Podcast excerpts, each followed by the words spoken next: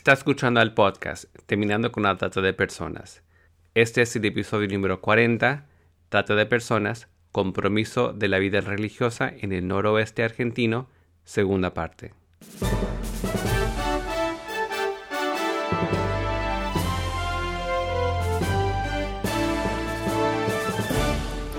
Bienvenido al podcast Terminando con la Trata de Personas.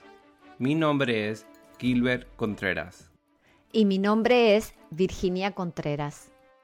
A través de nuestros episodios, que se emitirán cada dos semanas, buscaremos empoderarlo a usted con herramientas para estudiar el asunto, ser una voz y hacer una diferencia para terminar con la trata de personas. Bienvenida Virginia a otro episodio de Terminando con la Trata. Muchas gracias. Para los que nos escuchan por primera vez, este podcast tiene como génesis el hecho de que nos preocupa y ocupa el tema de la trata de personas. Muy bien dicho, nos preocupa y nos ocupamos. Y es por eso que queremos invitar a nuestra audiencia a ser proactivos este 30 de julio, Día Mundial contra la Trata de Personas, para reflexionar en sus comunidades acerca de esta esclavitud del siglo XXI y realizar tareas de prevención por medio de la educación, derribando mitos como el que tienen algunos jóvenes que dicen a mí no me va a pasar, por ejemplo. Y también el mito que a los varones no le va a pasar. Y recientemente en nuestra conferencia Asegurar Justicia 2019 que realizamos en la provincia de Misiones, precisamente una de las expositoras dio como ejemplo un caso al respecto que involucraba a jóvenes y varones. Así es, como es el caso de trata y explotación en clubes de fútbol. Hay un artículo publicado en un periódico en Argentina a fines del 2018 que lleva por título Fútbol, Trata y Prostitución y en otros medios también se puso en evidencia redes de prostitución de menores en clubes de fútbol de Argentina.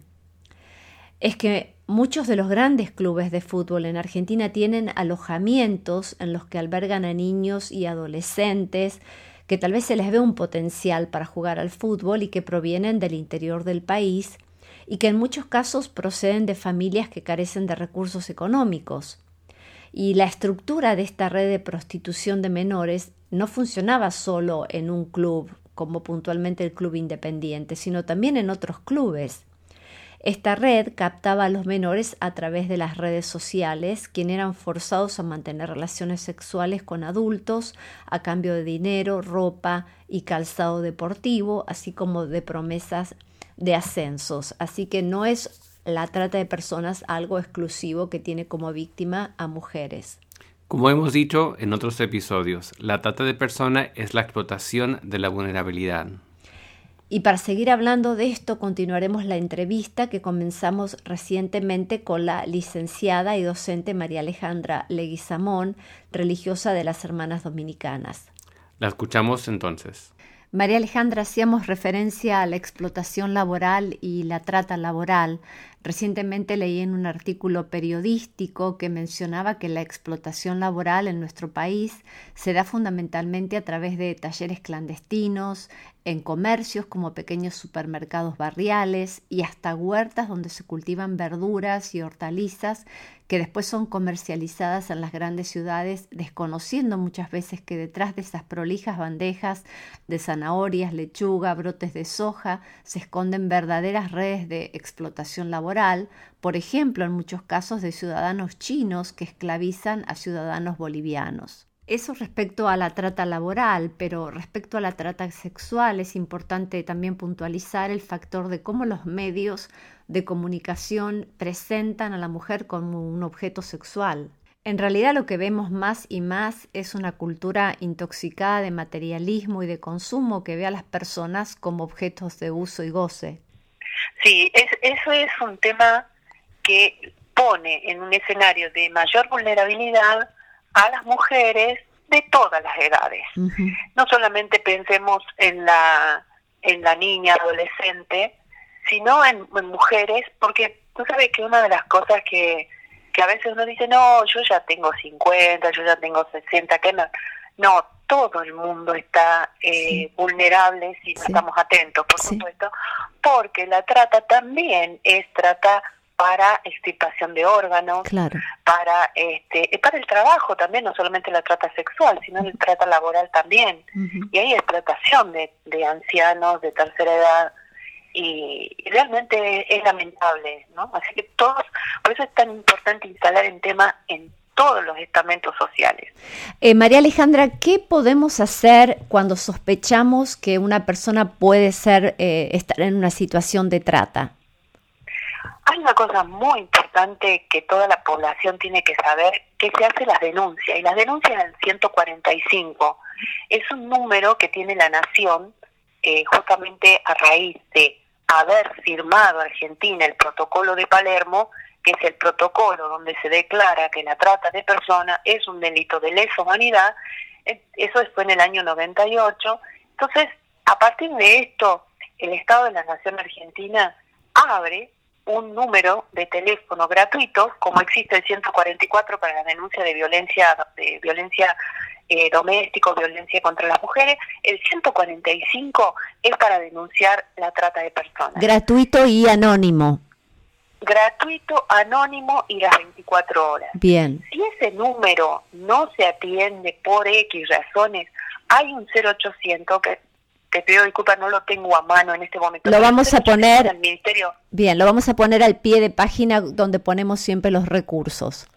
Ok, este es para mm, el Ministerio del Interior. Bien. Porque este eso cuando uno ve, por ejemplo, en un barrio que este, yo miro que hay un movimiento extraño, una casa que siempre se alquila y nunca conocemos a los vecinos hay una traffic blanca o de cualquier color que de noche baja, baja gente, que de, de día vemos todo cerrado y nadie sabe. Eso es sospechoso. Claro. En Tucumán ha pasado y, nos ha pasado que en los barrios más vulnerables eh, la gente, a raíz de que pudo conocer lo de la trata, se daba cuenta, empezaron a observar de otra manera. Entonces veían, sí, hay movimiento de un auto, hay un auto raro o extraño que no es de ninguno de nosotros que viene todas las tardes y se y se para a ver cómo juegan al fútbol los chicos en, el, en la cancha. O este está rondando la esquina donde se juntan a, a charlar o a conversar chicos.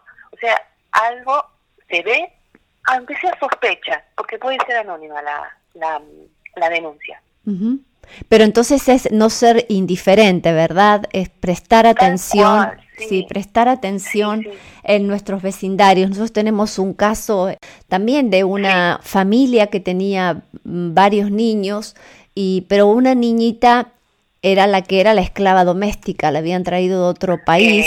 Era una casa de un millón de dólares, pero una vecina, pero una vecina le llamó la atención de que esa niña no iba a la escuela, o sea que veía salir a todos los niños a la escuela y esa niña se quedaba. Y hizo la denuncia y sí, era una esclava que habían traído y la explotaron como cinco años, vivía como la cenicienta en ese país y es un caso que mm, sentó precedente porque fue el primer fallo eh, eh, eh, con respecto a trata en, en ese estado de California y también la sorpresa, porque es decir, esto sucede en todos lados. Claro. Claro. Porque a veces también En, el, imaginario colectivo es como no, en este lugar, en este vecindario no puede estar sucediendo, pero alguien que, eh, que, que, prestó atención, ¿verdad? A su entorno y, bueno, así la niña fue rescatada. Quería tocar este tema de mm, específicamente en el tema de la trata sexual, cómo los tratantes van utilizando esa etapa de ablande para, para doblegar la voluntad de las víctimas y de alguna manera que lleguen ya sumisas y no generen resistencia en el destino final de explotación, cómo ellas van sufriendo estos problemas psicológicos, ¿no? Porque a veces hasta hay amenazas a sus familiares y muchas veces el mismo tratante empieza a suministrarle drogas, ¿verdad? para eh, lo cual las pone en una situación de más vulnerabilidad y más dependencia también con el tratante. Y muchas veces hay eh, personas cuando damos también nosotros talleres sobre este tema, nos preguntan, bueno, pero ¿por qué no se escapan? Si no, no todas están con cadenas y no terminan de entender lo que son las cadenas mentales, emocionales. Y yo he, escuchado que ustedes tienen congregaciones que están especializadas en el acompañamiento a, las personas que fueron víctimas eh, y tienen programas de ayuda para la reinserción social y laboral. Por eso me gustaría que nos contaras acerca, por supuesto, eh, sin dar a, conocer los lugares de refugio, pero ¿cómo, ¿cómo, es, el, cómo es el, el acercamiento para un trabajo así? Mira, trabajo en el trabajo del libro, eh, ahí estoy nombrando 12 congregaciones que en el presente están trabajando en la sensibilización contra la trata. Y como bien dices, hay como tres, tres, momentos también el, de la, de acompañamiento. Cuando la mayoría de las chicas que son rescatadas de redes de trata no se sienten víctimas de trata. Así es. Porque justamente eh, al no conocer sus derechos, al no tener una idea de lo que es un trabajo digno, entonces piensan que es lo mejor que les puede pasar estar ahí. Sí. Entonces es mayor expresión de la, esclavitud también, ¿no? En este primer momento, lo que se hace es justamente en, los que llegan, cuando hay un, abordaje de parte de, de la policía, los primeros que entran a, este lugar son e, es el equipo de acompañamiento a víctimas, porque eh, se ha aprendido por la práctica y, se ha justamente dando una respuesta desde la desde las políticas que se van que van que nos van ayudando a transformar esta situación es normalmente antes se las victimizaba doblemente a las chicas cuando se encontraban en los en los burdeles en los, lugares de prostitución. Entonces bueno la, la estrategia es justamente entrar el equipo. En algunos casos, en algunos casos puntuales hay congregaciones que han armado, forman parte de esos equipos de eh, primera contención. Eh, encontrarnos para que las jóvenes no se sientan que están de nuevo esclavizadas o que le están sacando un trabajo seguro. Claro. Es muy difícil esta tarea, muy difícil, porque cuando uno no lo ve, nos pasa en todos los órdenes de la vida. Nunca podemos hacer algo cuando no lo vemos. Hay que creer. a veces en ese sentido decir, bueno, si vos sabes, te creo, pero que yo no lo veo, no lo veo, ¿viste? Entonces, este, en ese sentido es muy difícil porque es un trabajo, vos, dijiste el trabajo de hablando de los tratantes.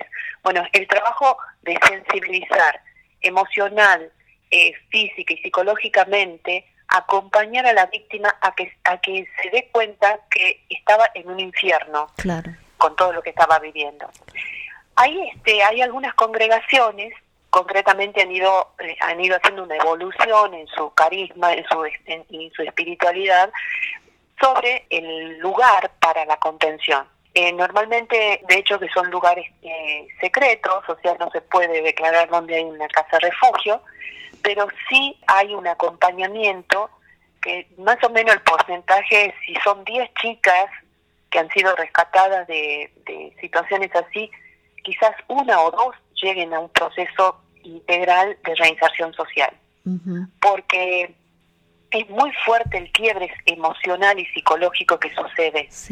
Porque dentro de esto nosotros podemos distinguir dos cosas. La prostitución eh, consensuada, si se quiere, es la que la persona que dice, bueno, yo no tengo otra salida, pero ni nadie me maneja, yo hago prostitución porque quiero, a la otra persona que tiene que responder a un mandato de alguien que dice que si no trabajas te golpeo. Entonces esa persona tiene la condición de abuso encima. Claro. Es abusada. Claro. La otra persona, de alguna manera, en su inconsciente yo creo que también, pero conscientemente ella dice, no, yo lo hago porque... Pero la otra persona, entonces, sacar el quiebre que se provoca en una persona de abuso sexual en la adolescencia es un trabajo arduo y muy largo.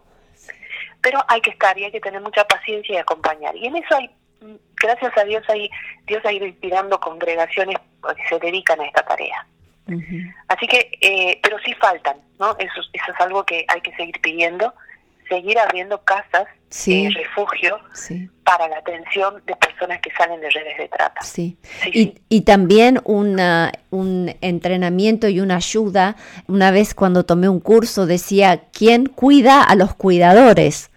O sea, porque también, eh, por ejemplo, recién yo estuvimos esta conferencia en Misiones y claro, es como abrir una, abrís una, una caja de Pandora, como se dice a veces, porque claro, luego de que en una situación y en ese lugar específico hablamos de este tema, después venían a contarte sus historias que era que realmente es cuando como uno también desde la espiritualidad pero también como uno puede ser ayudado cuando está siendo el recipiente de tantas historias de, de sufrimiento y de dolor en una comunidad. Entonces también pensar en cómo ayudar y, y también entrenar a todos aquellos que quieren involucrarse en un trabajo así. Tal cual, sí, es muy importante, por eso es importante el trabajo profesional. Sí uno puede tener buena voluntad. Por eso yo digo que en este tema de la sensibilización pueden estar todas las personas que quieran y que se sientan llamados a hablar sobre trata en distintos lugares. Pero para esta etapa de, reconstitución de la víctima eh, es un trabajo de profesionales, decididamente. Bien. Una pregunta final, si puedes eh, contarme. Eh, eh, queremos saber acerca de ese escrito tuyo, porque ya el título nos ha impactado. Cuando acompañar, discernir e integrar la fragilidad es una cuestión de la comunidad toda. Todavía no he tenido acceso. Ah, si nos puedes decir cómo conseguirlo, porque. Sí. en la academia.edu, ahí lo he subido yo. Es una página de que es para todas las cuestiones de académicas. Eh, hay muchos artículos subidos ahí de varios autores y yo he subido ese, eh, que es un artículo a raíz de la Amores Leticia, que es el documento del Papa. Sí. Y, eh, y es la del comentario del capítulo 8, que es en la dimensión pastoral del acompañamiento a, a las parejas. Así que es, es justamente los verbos que él utiliza para poder decir que son las estrategias las claves pastorales para el acompañamiento en, eh, a los matrimonios y bueno, a las parejas en general, ¿no? Ese es un comentario y una reflexión teológico-pastoral acerca del capítulo 8 del documento de Amores Leticia. Bien, lo vamos a buscar. en academia con, academia. Perfecto. Bueno, María Alejandra, ¿alguna eh, palabra final para nuestro podcast? Yo quería recordar que este mes de julio, este mes de julio, eh, el 30 de julio se conmemora el Día Internacional de Lucha contra la Trata de Personas. Así es. Y cada semana, yo te acabo de mandar un correo. Sí, lo, recién lo abrí, recién lo abrí. Esta es la primera semana. Bien. Y, y la reflexión es, ¿dónde está tu hermano, tu hermana? Y bueno, una ambientación ahí como para hacer un encuentro y reflexionar sobre la trata. Así que si quieres lo publicas, es replicarlo. Por ejemplo, este material lo elaboran las hermanas de la que nosotros aquí en Argentina conocemos como del buen pastor, que son las hermanas que antiguamente estaban encargadas de las prisiones de mujeres.